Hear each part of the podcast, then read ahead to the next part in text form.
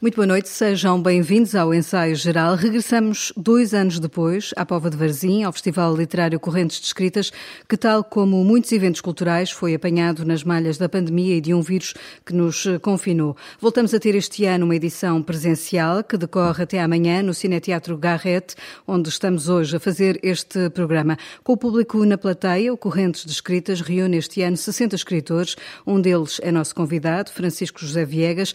Bem-vindo. Está completar 30 anos de vida de uma das suas personagens mais emblemáticas, o inspetor Jaime Ramos, e porque sem editores não há livros, temos connosco também neste programa uma figura cimeira de edição em Portugal. Bem-vindo, Zeferino Coelho, é editor da Caminho e responsável por dar a conhecer aos leitores pelo menos oito vencedores do Prémio Camões, a mais recente, a Paulina Xiziane, mas também será sempre o editor do Nobel José Saramago, que começou por publicar.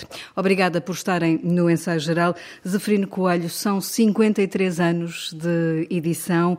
Uh, foi homenageado recentemente com o prémio Vasco Graça Moura Cidadania Cultural 2022. O Zeferino, podemos dizer, é daquelas pessoas que têm a sorte de fazer realmente o que gosta na vida? É verdade. É? E, e acontece por acaso. É? Aliás, as coisas boas muitas vezes acontecem por mero acaso. É? E este caso foi assim, não é? Portanto, fui apanhado, não é? Digamos, eu estava, estava tinha acabado o curso, não estava à espera de ser chamado para a tropa. E um editor, que nessa altura do Porto, e ainda hoje editor, que é o José Cruz Santos, né? Tinha criado uma, uma editora que era a Inova há pouco tempo, e convidou-me para eu ir para lá trabalhar. Em 1969. 69. E depois criou a Caminho já mais tarde. Sim, mas isso depois mais tarde, não é? Que foi, foi, para, para a Caminho. Mas quer dizer, comecei ali a trabalhar numa editora, não é? O editor era ele, os Santos, evidentemente eu não tinha experiência nenhuma. Mas quer dizer, fiz a tarimba, não é? De lá para cá muito mudou no mundo da, da edição. Sim, mudou, mas em todo o caso a edição é uma coisa muito particular, não é? Porque, assim como o livro, digamos, é uma para se escrever uma obra-prima, basta uma esferográfica, uma regra de papel. Não, é? não, não, depende do investimento, como um automóvel, depende do volume de investimento que se faz. O livro não, não é? E também não é preciso muito dinheiro para editar livros, quer dizer, é, dois amigos governam-se e, e, e, fazem. Portanto, depois às vezes isso uh, funciona bem, quer dizer, também do ponto de vista comercial e a coisa cresce, não é?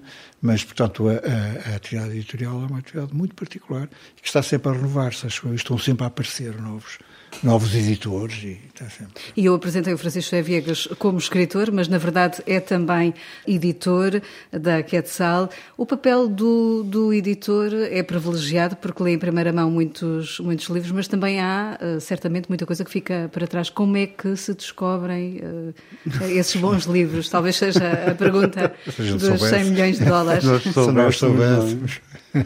Poupávamos imenso tempo e ganhávamos imenso dinheiro. Poupávamos muito tempo, sobretudo tempo de leitura, tempo, tempo para ler coisas de que gostássemos realmente, não é? Mas eu acho que, que às vezes, não sei, Seferino, também muitas vezes publicamos livros de que não gostamos tanto, mas pronto, são as nossas, são as, as contingências do, do negócio, mas eu acho que eu devo muito, não é, ao Seferino, que é uma espécie de decano é? de todos nós, de, de, de, mestre de todos nós, foi meu editor, é meu editor de poesia, e é um, uma pessoa maravilhosa, e, e, e, ter recebido o prémio Vasco Samora este ano uh, foi uma coisa que nos encheu a todos de orgulho, a todos nós editores, a todos nós autores que fomos publicados por ele, e a todos nós que partilhámos muitas das coisas que, que o Seferino fez pela edição em Portugal. Isso, isso é, é bom deixar aqui, é bom, é bom ter conhecido o Seferino em, em determinada altura da nossa vida, é? porque tantos livros bons que ele publicou, Inclusive os nossos. Foi... E é curioso porque o Francisco publica a poesia na, na Caminho. Na caminho. Sim, sim, sim. Ah, mas o Francisco é um bom poeta. É? E eu gosto da poesia dele gosto particularmente. É dos vários livros publicados, foram três ou quatro. É um daqueles casos e, em que exemplo, se publica aquilo que se gosta. Exatamente, e o último livro que publiquei, depois ele deixou de escrever, não, há muito tempo que não publicava poesia. É verdade. Não, é? e agora apareceu com, há dois anos, não é? Sim. Portanto, com este novo livro, como é que se chamava? Juncos à beira do caminho. Juncos à beira do caminho, que é uma coisa, que é um livro cheio de digamos, de espanto pela natureza e que nos arrasta para, para a fruição dessa, dessa sentido da vida, no sentido mais, mais radical eh, que tem. Gostei imenso do livro dele. E o Zefrino nunca teve a tentação de escrever? Não, não, não me meto nisso. Eu, acho, eu acho que, que, isso pode acontecer, mas eu suspeito, suspeitei sempre que ele tem qualquer coisa escondida. Numa nem gaveta. que sejam as suas memórias de editor, nem que seja tudo isso, mas eu suspeito sempre que, ele, que suspeito que o Seferino tem qualquer coisa. Dá muito trabalho, sabe? Escrever dá muito trabalho e é preciso muita disciplina e eu, sou, eu sou muito preguiçoso. Não... É? Essa suspeita do Francisco Chavegas será do Francisco Chavegas ou do inspetor Jaime Ramos? será a personagem inspetor Jaime Ramos que está uh, agora a comemorar estes 30 anos de vida uh, a saltar cá para fora e a querer procurar uh, algo numa gaveta de Zeferino Coelho para Isso ser seria publicado? se o inspetor Jaime Ramos estivesse a investigar um crime cometido, sei lá, nas correntes de escrita, na Pova de Varzim, com editores e autores à volta. Isso seria... Esse cenário parece apetecível para um escritor. Parece um bocadinho apetecível, não é? Mas isso, isso era uma boa ideia, Francisco. Era uma boa ideia. Com estes escritores todos aqui reunidos, o que é que se passa entre esta gente, não é? Eu acho, quer dizer, que é, é, o cenário é, ideal também. Exatamente, porque nesta, eu até, por vezes até digo a algumas pessoas é que só há, só há escritores porque há Código Civil e a pena de morte é proibida, porque senão eles matavam-se uns aos outros e acabava a literatura. E, e como, é que, como é que nasceu o Jaime Ramos, Francisco Chavegas? O Jaime Ramos nasceu, eu, eu, eu publiquei um primeiro romance policial passado nos Açores, que era Crime em Ponta Delgada, em 89, e tinha um detetive que era Felipe Castanheira, e, e dois anos depois uh, saiu Morte no Estádio de que agora é o primeiro livro em que Jaime primeiro Ramos livro em que aparece Jaime Ramos. E Jaime Ramos foi uma espécie de necessidade que eu senti. Para já eu achava que estava eu demasiado próximo de, de Filipe Castanheiro achava que havia ali demasiado, demasiadas coincidências. Isso é muito perigoso para quem escreve ficção. E, e eu estar com um detetive que tinha sido criado um bocadinho à minha imagem estava a irritar muito e eu precisava de um detetive completamente diferente. Para já que fosse da cidade do Porto que precisava de contrariar um bocadinho aquela ideia feita de que os detetives têm que ser de Lisboa, têm que ter problemas com álcool, com droga, ter uma vida cheia de divórcios e de... E eu queria um detetive que fosse ele próprio conservador e burguês, numa cidade conservadora e burguesa, eh, que tivesse um passado, e ele tem um passado, quer dizer, que, que, que, é um passado que é construído livro a livro, quer dizer, não, não, não vem lá de trás.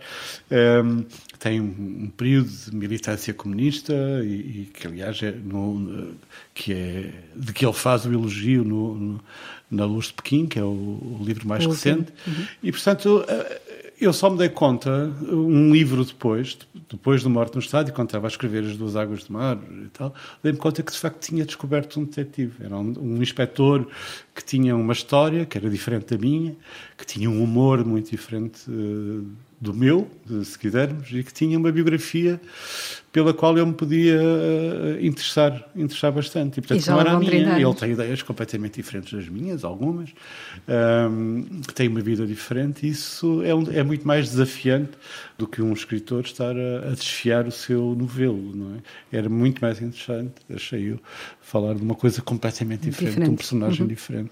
Zeferino Coelho, no seu uh, catálogo na, na Caminho tem uh, nomes muito importantes da escrita lusófona e já aqui referi os vários prémios prémios eh, Camões também que, que foi somando, um, além de, do, Germano Almeida de, de, Cabo Verde, a Paulina Xiziano, o angolano Onjaki, tem também, por exemplo, o Mia Couto que dizia sobre o Zeferino que tinha feito pela literatura de expressão portuguesa mais do que muitas instituições eh, culturais. Revê-se nestas palavras Bom, do Mia Couto? O Mia Couto é um escritor muito simpático, não é? é? Isso é muita bondade da parte dele, não é? Portanto, de facto, um editor eh, é um personagem nesta toda esta história relativamente secundário, não é? Sim, existe, tem o seu papel, evidentemente alguém tem que pegar no livro, eh, tratar aquilo, passar aqueles, aquelas folhas, agora não são folhas, são coisas... Eh, ficheiros digitais? Exato, ficheiros digitais, passar aquilo a, a, páginas, não é? E transformar tudo aquilo em livros físicos, não é? Para e ainda de... faz isso de lápis na mão? Eh? Faço, sim. Eu tenho muita dificuldade em ler um livro sem ter um lápis. E às vezes até, como não tenho lápis, até a xerográfica, não, quando não tenho, paro de ler. É? E vai tomando notas, vai riscando, vai fazendo vou, sugestões? Vou, e vou, vou, sobretudo, corrigindo gralhas. Não é? Vou apanhando gralhas, gralhas que aparecem no livro. Não é? Portanto, eu estou sempre a mexer. E às vezes, olha, este, o verbo aqui não concorda com, com, o sujeito, o sujeito não concorda com, com o predicado, quer dizer, isto não está bem. Sim, sim. Vou, vou-lhe chamar a atenção ao autor que é aqui que este erro, não é? Ou então a dizer, pá, este personagem, há bocado o personagem estava no Porto e agora de repente aparece em Lisboa, que isso não faz sentido, falta aqui qualquer coisa, falta aqui um Às vezes o, o, escritor distrai-se. Exatamente, quer dizer, eu se fosse, tivesse sido do século XIX e fosse editor do Camilo, teria dito também, olha, que este personagem mudou de nome, qual é o motivo, não é? Portanto, quer dizer, são pequenas coisas, não é? São pequenas Sim. coisas, não é? E que eu tenho sempre, de facto, o, o, o lápis ou a esferográfica na mão para ir para ir depois corrigindo. Né? E, portanto, eu sou lá na editora o primeiro a ler, a ler os livros. E quando quer dizer, aquilo vai depois para, para paginar, eu já li o livro e já assinalei o essencial. Né? Estou um bocado nessa situação realmente privilegiada que publico fundamentalmente livros que eu gosto, que eu leio-os todos é? e leio com prazer. É? E, e, foi assim também que surgiu o Saramago na sua vida? Também foi assim, não é? Portanto, o Saramago e outras coisas saíram, saíram por mero acaso, não é? Eu também sou editor por mero acaso e, e essas coisas também aconteceram por mero acaso. O Saramago andava em Lisboa à procura de um editor e acabou por ir parar ali, não é? Por mero acaso, não é? Um feliz o acaso, acaso é uma coisa que custa muito a construir. Exatamente. Sabe, eu, até posso citar o Karl Marx, que escreveu uma vez ao seu amigo Frederico Engels, né? dizendo: se não fosse o acaso, a história seria alguma coisa demasiado mística. Uma frase que se aplica muito aos dias que estamos também a, a, viver neste, exatamente, neste momento. Exatamente. Francisco Viegas, 30 eh, anos do inspetor eh, Jaime Ramos, fomos também assistindo nos sucessivos livros ao seu envelhecimento, uhum. ao seu uh, deleitamento, podemos dizer assim, com a gastronomia, com a gastronomia portuguesa. Uh, depois da Luz de Pequim, uh, o Jaime Ramos vai continuar? Tem que continuar, porque... Um nem que seja para comemorar os 30 anos eh, este ano. Uh, aliás, sairá um livro em maio. Ficamos e... sem saber se o crime é na Póvoa de Varzim nas correntes descritas. Ficaremos a saber em maio, eh, de qualquer modo. Eu acho que o Jaime Ramos envelheceu como eu envelheci, como todo mundo envelheceu e como eu acho que ele amadureceu, é? quer dizer, ao longo dos ao longo dos livros, ao longo das experiências que ele teve ao longo das viagens e tudo isso, acho que ele amadureceu. E, e cumpriu um plano, é? que era acompanhar-me. Nós temos uma relação que é um bocadinho. As pessoas perguntam, ah, mas uh, é autobiográfico? Não é? Não é, não, não. Ele vai fazendo a sua vida. Aquilo que eu posso dizer dele, é, de, de Jaime Ramos, é que, é, para mim, muitas vezes funciona. As pessoas perguntam-me também se é porque é que não trabalha com outro detetive? Porque é que não fazes isto com outras pessoas? Eu disse, bom, mas eu já me habituei aos vícios deles, aos tiques, às coisas todas, não é? É uma espécie Ou... de amigo de... Sim, é, é, mas também, quer dizer, é, é uma espécie de contrato que eu tenho com ele e, e não foi fácil, porque uh, eu lembro-me de quando saiu Longe de Manaus, que foi um livro, assim, que, que pronto, um livro teve um prémio daqueles e tal, e lembro-me que, a certa altura, houve uma apresentação do, do, do livro no, em Leiria, e há uma senhora na assistência que me diz: Olha, eu, eu nunca li um, um, livro seu, vim com uma amiga, mas que me tem falado do Jaime Ramos. Pode-me apresentar o Jaime Ramos? E eu, pronto, como autor e tal, disse duas ou três coisas do Jaime Ramos, aquelas coisas, vive na rua tal, vive no primeiro andar ou no segundo andar, tem um carro X, uh, pronto, é uma pessoa normal, como nós, um discurso normalíssimo. E há uma senhora do outro lado da sala que diz, olha, eu sou leitora do, dos seus livros há um tempo e queria lhe dizer o seguinte: eu só disse aldrabices, porque não é nada disso. Ele não vive nada no, no segundo andar, ele vive no primeiro. Não é? Quer dizer, e não tem nada o carro X, tem o carro Y. Portanto, o senhor tenha cuidado. E eu fui para casa nessa noite, não é? E finalmente fiz uma ficha biográfica de Jaime Ramos, a conta bancária, a roupa, os livros que ele lia, não é? Porque ele lê. E vivia bastante. realmente no primeiro andar. Realmente ele vivia no primeiro andar a, a namorada vive no terceiro, portanto havia tinham andar confusão. pelo meio, não é? Quer dizer, havia coisas de que eu me tinha esquecido, ou seja, Jaime Ramos já pertencia mais a uma série de leitores que, que, que o seguiam desde o primeiro livro, um, e depois lembro-me, passado não sei quanto tempo, passado uns anos, há uma outra apresentação do livro em Leiria, e eu conto esta história, foi aqui em Leiria e tal. E há um a silêncio e estava uma senhora ao fundo da sala que diz essa senhora sou eu e estou aqui para lhe dizer que neste livro também tem algumas asneiras. E eu disse, então, mas é, o senhor diz que ele veste blusão e ele está aqui de sobretudo. Eu disse, não, mas era inverno, não faz mal.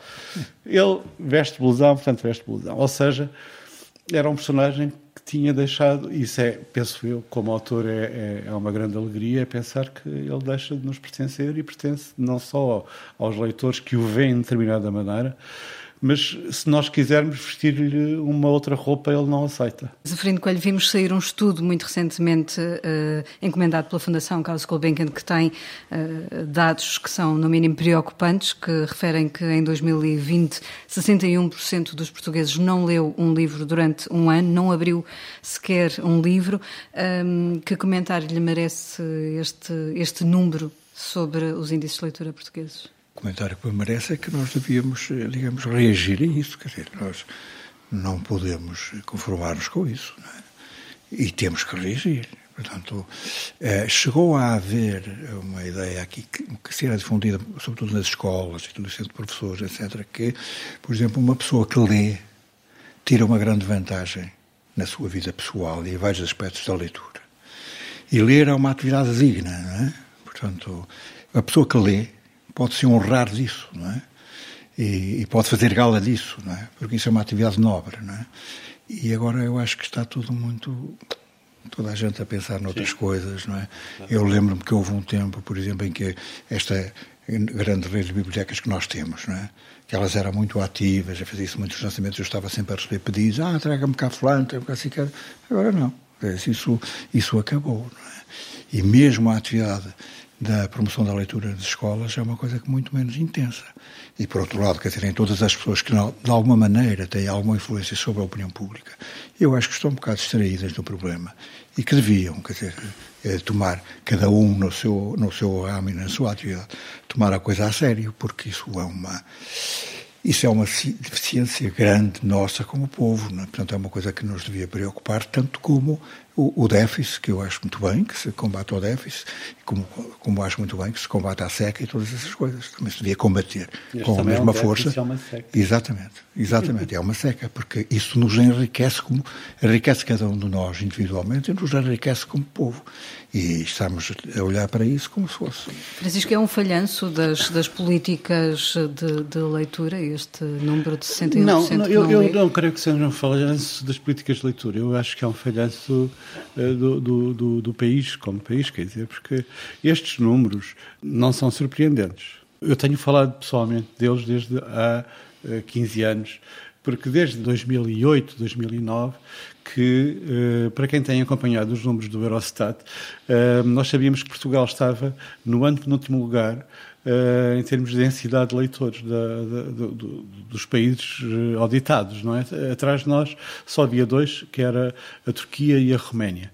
E Portugal estava nessa situação. Ninguém acreditava, não, Portugal somos leitores fabulosos. Não era verdade, não, nós vimos que não é verdade. Mas o, o, meu problema é este.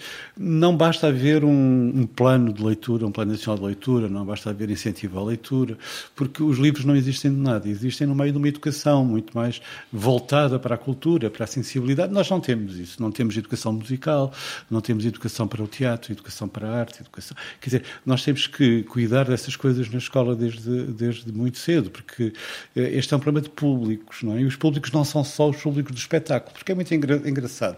Uma das coisas mais chocantes que aconteceu nestes dois últimos anos foi ouvir a expressão o regresso da cultura. E nós dizemos, e nós ouvimos o regresso da cultura depois da pandemia, ser o regresso do bailarico e do espetáculo, quer dizer, desta dimensão do espetáculo. E, quer dizer, e achei particularmente ofensivo que o regresso de, da cultura fosse anunciado com o Primeiro-Ministro num espetáculo, num campo pequeno, um espetáculo do humor. O humor faz falta, nós vivemos do humor, nós somos gratos ao humor. Mas quer dizer, devia haver alguma solidez nesta, nesta coisa. E, e de facto, a, a, música, o teatro, os museus e tudo isso estão afastados. E hoje nós vemos, graças a, aos meios de comunicação pop, que a cultura, quando nós falamos do regresso da cultura, é regresso dos espetáculos. Quer dizer, a mim parece-me isso mal. Eu acho que nós precisamos. E por outro lado, acho que a escola, e devíamos investir numa escola que formasse pessoas que tivessem gosto pela música, gosto pela leitura, gosto pelo teatro, pelo cinema, porque senão nós daqui a 10 anos, 20 anos não temos públicos como deve ser, não temos públicos formados, é? E infelizmente tem que ser a escola, eh, porque a escola pública, de quem nós dizemos tão, tão bem, mas tem que ajudar a formar-nos públicos, públicos interessados. Precisamente há 23 anos a tentar lançar sementes e a criar públicos está o Correntes de Escritas. É sobre esta edição que nos fala hoje Guilherme de Oliveira Martins, o nosso colaborador do Centro Nacional de Cultura. Desde o ano 2000 que se realiza na Pova de Verzim o Correntes Escritas. Estamos na 23 edição com 50 convidados de Portugal, Espanha, Brasil, Moçambique, Angola e Argentina, com a presença assídua de Onésimo Teutónio de Almeida e José Carlos de Vasconcelos e a estreia este ano de Adolfo Luxúria Canibal, Dani Van Bier e Helena Medel. Completam o programa exposições, lançamentos de livros, cinema, ações de formação, sessões de poesia, encontros de ilustradores, editores, livreiros, críticos literários e tradutores. Este ano, o prémio Conto Infantil Ilustrado já ostenta o nome de Luís Sepúlveda, premiando contos infantis ilustrados realizados por alunos do quarto ano de escolaridade do primeiro ciclo do ensino básico de todo o país e de escolas portuguesas de todo o mundo. O número 21 da revista Correntes de Escritas homenageia este ano Ruben Fonseca, com textos de Bia do Lago, Carlos Vaz Marques, Francisco José Viegas, Inês Pedrosa, Nelly da Pinhon, Patrícia Melo, Rui Zinck e Walter Hugo Mãe. Entre as iniciativas deste ano temos o 30 aniversário do inspetor Jaime Ramos, com reedição de Morte no Estádio e a presença de Francisco José Viegas e Isabel Lucas, bem como a pré-apresentação do livro Saramago, Os Seus Nomes, um álbum biográfico da autoria de Alejandro Garcia Schnetzer e Ricardo Viel, da Porto Editora. Estão de regresso as correntes em rede, formação de professores, em colaboração com a rede de bibliotecas escolares, em que estão convidados Afonso Cruz, Cristina Tacalim, Mafalda Milhões, Margarida Fonseca Santos e Onjaki, com a curadoria de Raquel Patriarca. Ruben Fonseca, bem presente na edição deste ano do Correntes, disse algo que tem de estar bem presente. Quanto a mim, o que me mantém vivo é o risco iminente da paixão e seus coadjuvantes: amor, ódio, gozo, misericórdia. O tema da conferência de abertura foi já aliciante. Para onde vamos entre distopia e utopia, com Viriato Sorobânio Marques e José Carlos de Vasconcelos.